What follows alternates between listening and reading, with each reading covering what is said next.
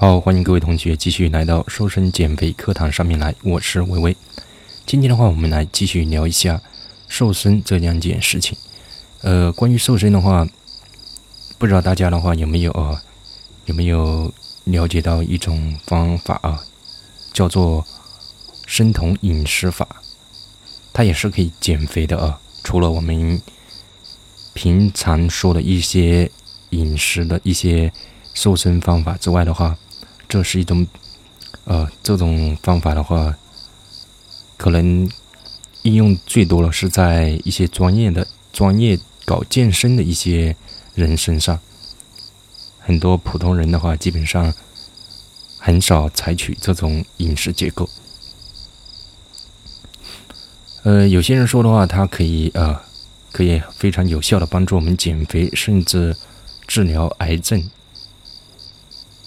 那么这个生酮饮食法的话，到底是怎么一回事呢？啊，是这样子了。一般的话，我们正常人的一个饮食的话，每天总热量的一个摄入的话，一般为呃二十五到三十卡路里每千克。啊，这个根据每个人的重量，每个人的一个，比方说我七十七十公斤的话，那就是二十五乘以七十。这是我每天需要的一个总热量的一个摄入，最多的话就是三十再乘以七十，就是我每天所需要的一个最大的一个呃一个摄入热量了。普通人的话是二十五到三十每啊卡路里每千克，然后我们的一个三大营养要素的一个比例基本上是呃是这样一个比例。碳水化合物是保持在百分之五十五到百分之六十五，脂肪类的话保持在百分之二十到百分之三十，蛋白质的话保持在百分之十到百分之十五这样子。这也就是我们通常所说的一个叫做食物金字塔啊，食物金字塔，就是说越在下面的话，呃，比例越大，比例最大的就是这个碳水化合物了。而这个生酮饮食法的话，它就是不一样啊，它它就是一种低热量，就是怎么个低法呢？就是比我们每天正常热量需求至少低百分之二十。它基本上的比例的话是脂肪与碳水化合物的比例是三比一这样子。所以说的话，这种饮食结构的话，跟我们平时啊大众人。大众的那种饮食方法是完全，是反完全的话，在很多地方的话，基本上都是相反了。它它基本上呢是把我们那个碳水啊，碳水的话，基本上比例的话降低了，降低了很大，然后把我们的脂肪脂肪的这个比例的话升升到最高。很多人就就在说了，那个。吃脂肪那不容易长脂肪吗？生酮饮食法的话就是这样子啊，需要的话摄入一定量的脂肪，而且是摄入很多的脂肪，然后通过脂肪去提供能量。碳水化合物的话占非常非常小的一点点，然后再加上一点点的啊适量的蛋白质啊，它是这样一种饮食结构。那么它是怎样作用我们的身体的呢？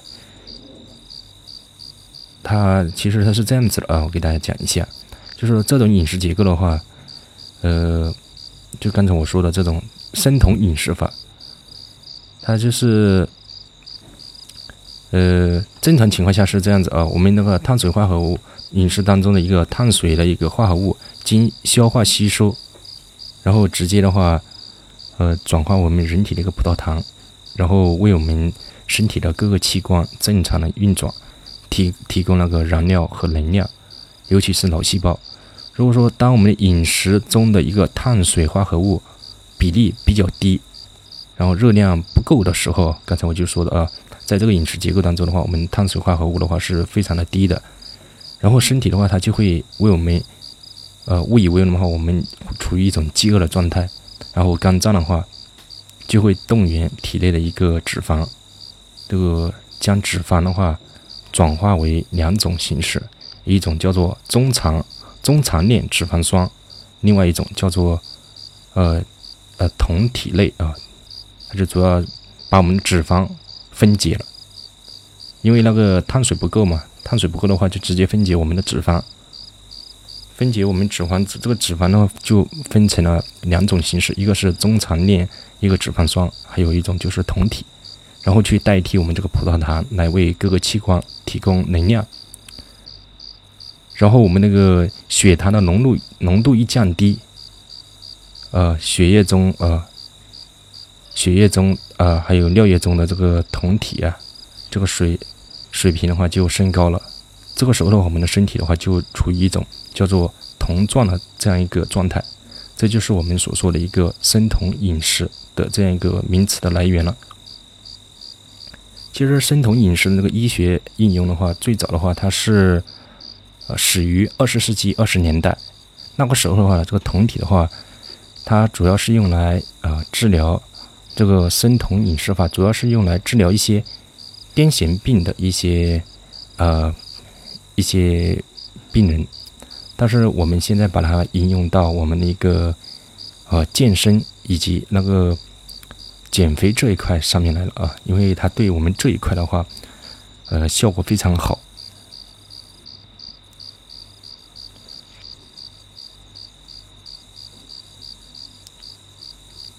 刚才我们说的啊，就是这个生酮饮食法的话，它跟我们呃平时所说的那个碳水的一个饮食结构的话，它是比例不一样。生酮饮食法要求我们的话，要摄入大量的一个脂肪。少量的碳水化合物和中等适量的一个蛋白质，来让我们的身体达到呃需要酮体来供应能量的这样一个地步，让我们的身体处于一个生酮的状态。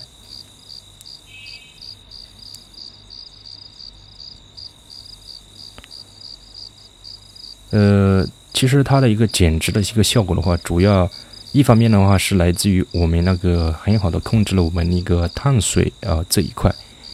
另外一方面的话，呃，它让我们的身体优先靠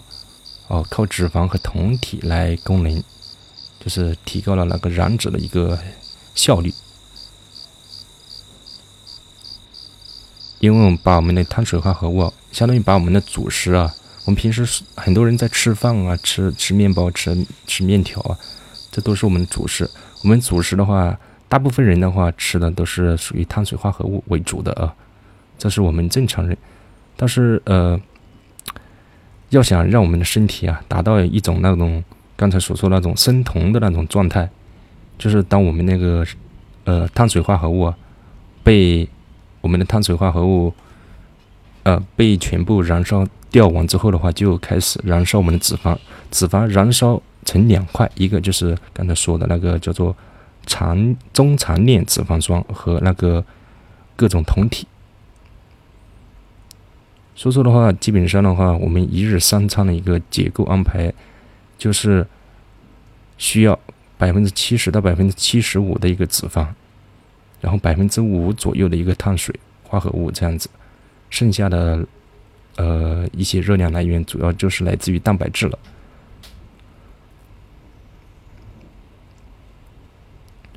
呃，一般而言的话，呃，这个碳水化合物的一个摄入的话，其实还是。呃，真的要因人而异啊。嗯，前几天的话，我也尝试了一下这种饮食结构，呃，感觉还是有点不适应啊。因为自己每天那个运动量比较大，突然把我自己的一个碳水这一块的话，把它去掉了，就确实的话，呃，这个能量方面，有时候不说能量方面，就是饮食结构这块，一下子的话，还确实难以改变。那相当于把我的那个主要能能量啊。给切断了，然后我又没有很好的去补充那个呃补充脂肪，让脂肪去供能，所以说这个时候的话就在燃烧我的肌肉了，这其实很不划算啊。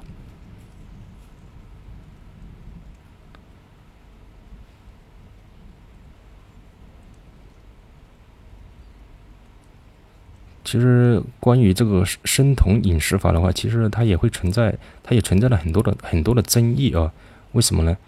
因为它与我与与中国社会呃的一个大大趋势啊，是是否有点显得那个格格不入这样子？因为它不是特别符合现代主流的一个营养学对大众人群的一个饮食建议。即便它是一种啊一种非常先进的一个饮食理念，还是有很很多人啊，就是对这个的话有一定的有一定的误解吧。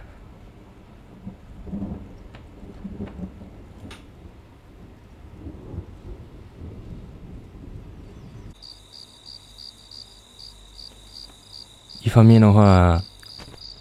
它在很多方面的话。就是为我们的身材塑造，呃，也提供了一种很好的方式嘛。这是很，是很多健身人士，呃，比较推崇的一种，叫做低碳的一种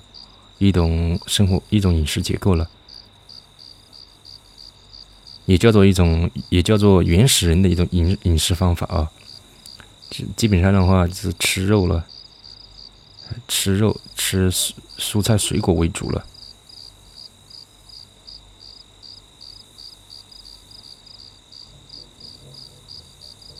但是靠这个吃肉、吃水果，还有喝牛奶这些方式的话，其实从某种程度来说的话，这个成本比较高。另外的话，有一部分人的话，觉得吃脂肪长脂肪啊，这个概念的话。一下子不适应啊！以前的话都都觉得啊，吃脂肪就会长脂肪。突然说让他采取这种方式去去吃的话，很多人还是有点不适应。很多人就会觉得，哎，你吃让我吃脂肪，你不是害我吗？我不是本来就是想瘦身，你还让我吃脂肪？因为这种饮食方法的话，它它把我们的一个碳水给碳水的话给杜绝了。也不知道杜绝嘛，呃，极大的降低了，所以说我们的功能主要来自于，呃，那个脂肪燃烧，所以说必须要摄入一定的脂肪，而且脂肪比例是最高的。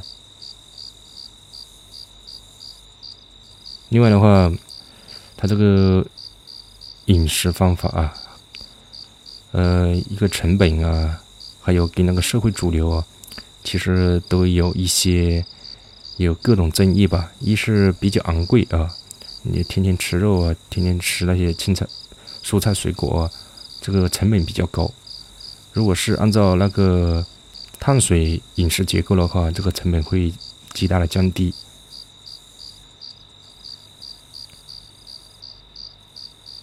另外的话，就是如果按照这种方式去吃的话，呃，很多人。尤其的话，你身边的朋友不是这么吃的话，就有可能会让你觉得无法融入到那个圈子，无法融入到大家的圈子一样啊，就很容易被孤立起来了。这也不能吃，那也不能吃啊，而且你的饮食方法比较比较独特，也不说奇葩吧，比较独特，很多人的话就没法在一起吃饭了啊。所以这种人的话，一般。这种饮食结构的话，一般比较适合，呃，专门搞健身的一些人啊，自我去实施。而且的话，在我看来的话，这个实施起来还确实挺困难的。除非，除非的话，你有一定的、有一定的时间、有一定的钱啊，然后的话，周边的朋友也比较，朋友啊、家人啊都比较支持你。不然的话，很容易放弃，因为主要来源刚才说了啊，饮食结构的话，百分之七十到百分之七十五来自于脂肪，然后，然后百分之百分之十，对，很少的啊，百分之几啊，百分之二左右的一个，百分之二不到的啊，应该超过百分之二的啊。百分之二到百分之十左右的一个碳水吧，然后再加上一定的蛋白质，是这样是这种饮食结构。所以说的话，这种结构的话，为什么会能瘦下去？因为它把你那个碳水给杜绝了，给降低了，所以说的话比较容易瘦下去。但是如果你是那种体力活干的比较多的啊，或者说那个运动量比较大的啊，突然改成这种饮食结构的话，啊，还真有一点不是特别能适应啊。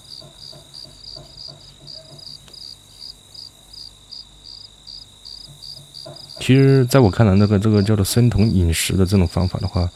其实还挺靠谱的。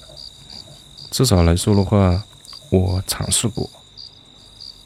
不过比较难坚持啊。如果你喜欢的话，你觉得它能够很好的给你带来一个瘦身的效果的话，你也可以去尝试一下，看你能不能坚持了。OK，好，我们今天的这堂课的话，就大致的给大家讲这么多了。